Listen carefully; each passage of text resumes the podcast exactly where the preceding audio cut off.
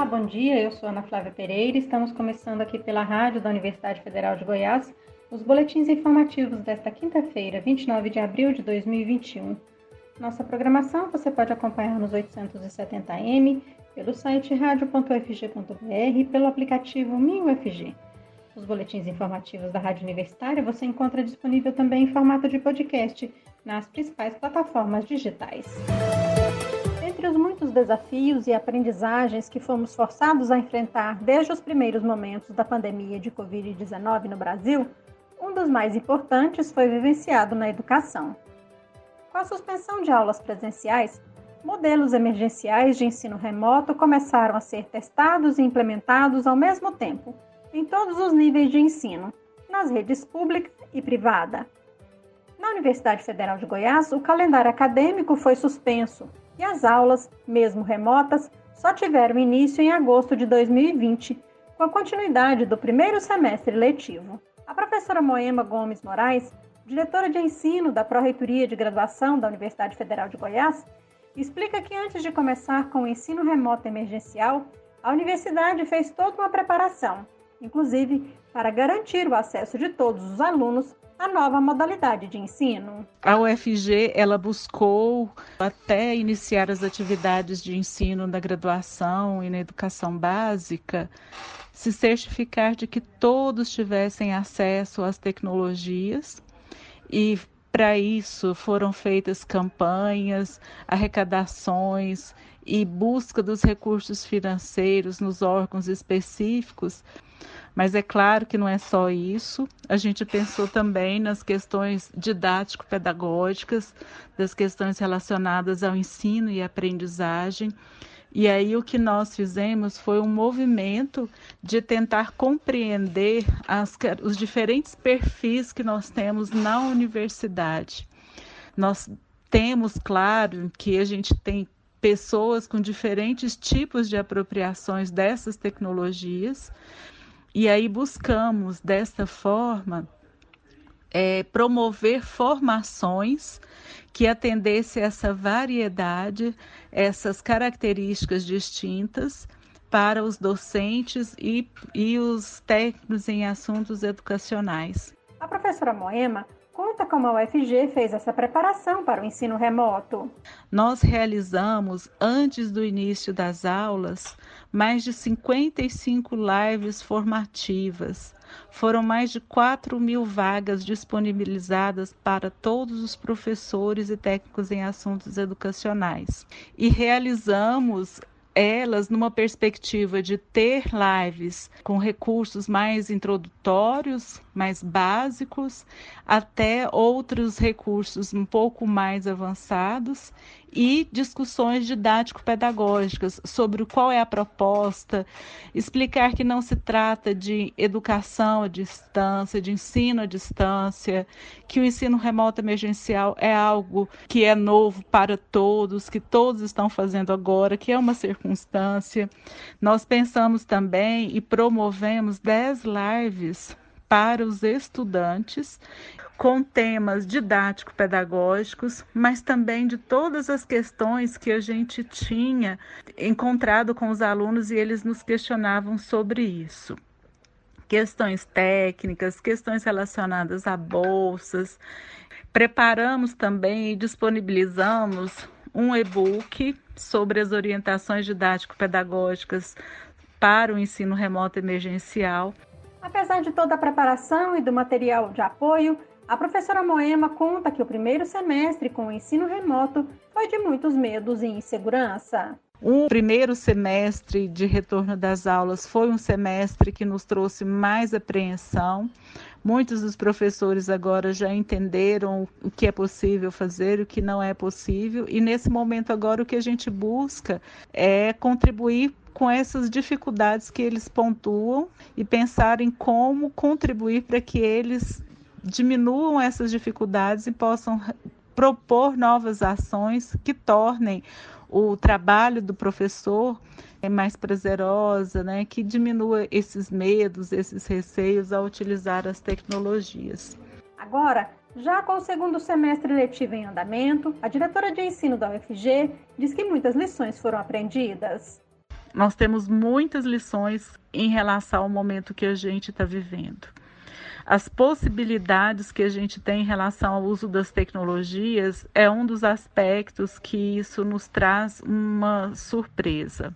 Nós temos relatos das dificuldades, né, da, das aprendizagens das pessoas que superaram esses desafios. A gente sabe que tem disciplinas, tem conteúdos que é melhor tratarmos presencialmente do que trabalhar numa outra perspectiva, mas nesse momento essa é a melhor forma para a gente garantir a saúde o bem-estar das pessoas.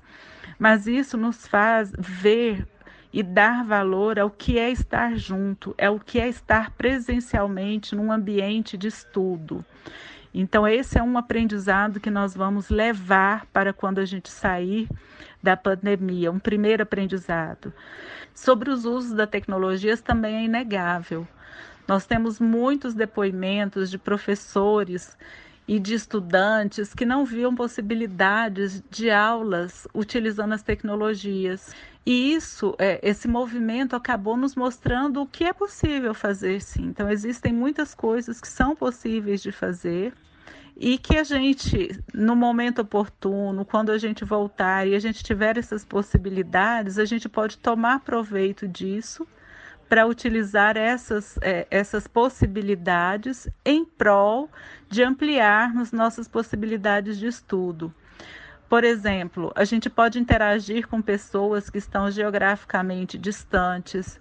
A gente pode, é, numa aula, utilizando recursos, ter acesso a algumas possibilidades que no presencial às vezes nós não temos.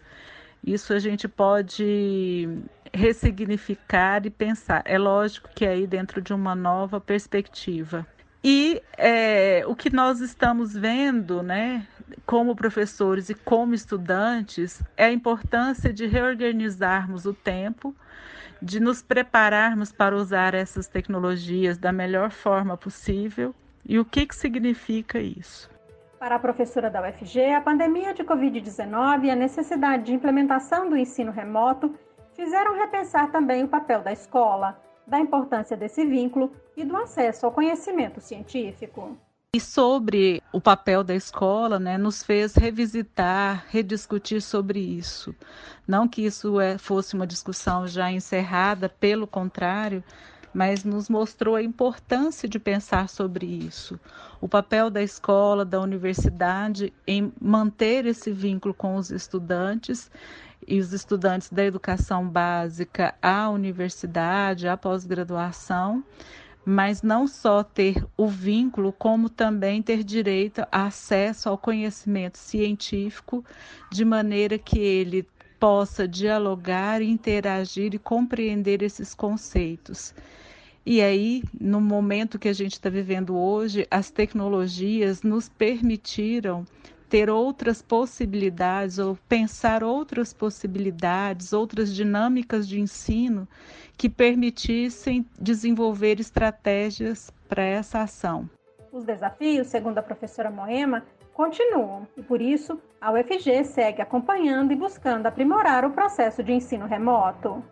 Então a gente sabe que são muitos desafios e a gente está buscando a cada momento estar mais próximo dos, desses atores, do professor, do estudante, em diálogo, em construção, conversando é, e tentando buscar é, soluções para as diferentes especificidades que nós temos. Para acompanhar o processo, nós criamos uma coordenação específica para fazer esse, essa ligação entre os cursos, as unidades acadêmicas e, os, e a Prograde.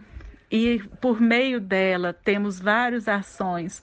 Uma é de formação continuada, trazendo professores da universidade que têm experiência com o uso das tecnologias na educação, mas também convidados externos que permitam trocar experiências, diálogos, pensar outras alternativas.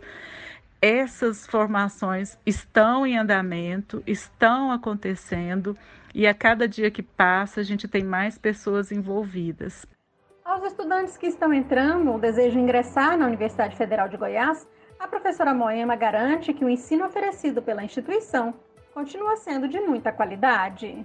O que a gente quer dizer para esse estudante do espaço das profissões é que a cada dia buscamos melhorar e contribuir cada vez mais com todos os estudantes que, tem, que entram na universidade e também com a comunidade.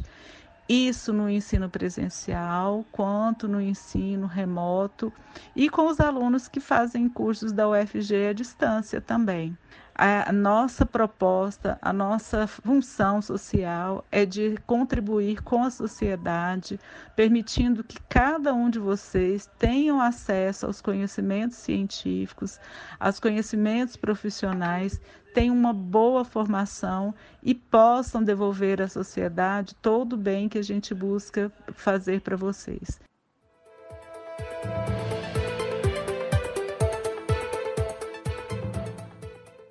Lembrando que o Espaço das Profissões da Universidade Federal de Goiás será na próxima semana, entre os dias 3 e 7 de maio, totalmente virtual, com transmissões no período da manhã e à tarde, entre 4 e 6 horas, ao vivo pela TV UFG, Rádio Universitária e canal oficial da UFG no YouTube. Esta semana, algumas informações sobre a Universidade Federal de Goiás já estão sendo compartilhadas no chamado Esquenta Espaço das Profissões. Na TV UFG e YouTube, as transmissões são ao vivo sempre de 4 às 5 horas da tarde. Aqui na Rádio Universitária, a transmissão é entre meio-dia e uma hora da tarde, até o próximo sábado, 1 de maio. Segundo o decreto publicado essa semana pela Prefeitura de Goiânia, as aulas presenciais estão liberadas para alunos do ensino superior depois de um ano de suspensão. Por isso, algumas instituições começam a se organizar para o retorno gradual de atividades acadêmicas. Entretanto, há também aquelas instituições que só pretendem voltar com aulas presenciais após a vacinação dos profissionais da educação contra a Covid-19. No Centro Universitário Uniaraguaia, a previsão é de retorno gradativo a partir de 10 de maio. Na FAC Unicampus, um modelo híbrido de ensino deve valer a partir de 3 de maio. A Universidade Salgado de Oliveira, Universo, decidiu manter apenas aulas práticas em laboratórios na modalidade presencial as aulas teóricas continuarão na modalidade remota. Outras instituições, como a Pontifícia Universidade Católica de Goiás e a Unialfa, ainda não concluíram a discussão sobre a possível retomada de aulas presenciais, segundo reportagem publicada no Jornal Popular. O governo de Goiás quer incluir profissionais da educação dentro do próximo grupo prioritário para imunização contra o novo coronavírus. Mas, mesmo que isso seja possível, seriam necessários cerca de 80 dias para vacinar os mais de 80 mil profissionais da educação, o que exigiria mais de 160 mil doses de vacina para a primeira e segunda aplicação do imunizante. Entretanto, para começar a vacinar este grupo de trabalhadores, é preciso vencer etapas importantes. Primeiro, é preciso que a inclusão da categoria no próximo grupo prioritário seja aprovada pelo Programa Nacional de Imunização. E depois, é preciso que tenha doses dos imunizantes disponíveis, o que não vem acontecendo nem para os atuais grupos prioritários. Nesta quinta-feira, por exemplo, Goiânia está com a vacinação de primeira dose para idosos suspensa por falta de imunizante. Aqui na Rádio Universitária você pode acompanhar um novo boletim informativo às 11 horas da manhã. Nossa programação você pode seguir pelos 870m, pelo site radio.fg.br pelo aplicativo MiniUFG. Nós também estamos nas redes sociais. Curta nossa página no Instagram e no Facebook.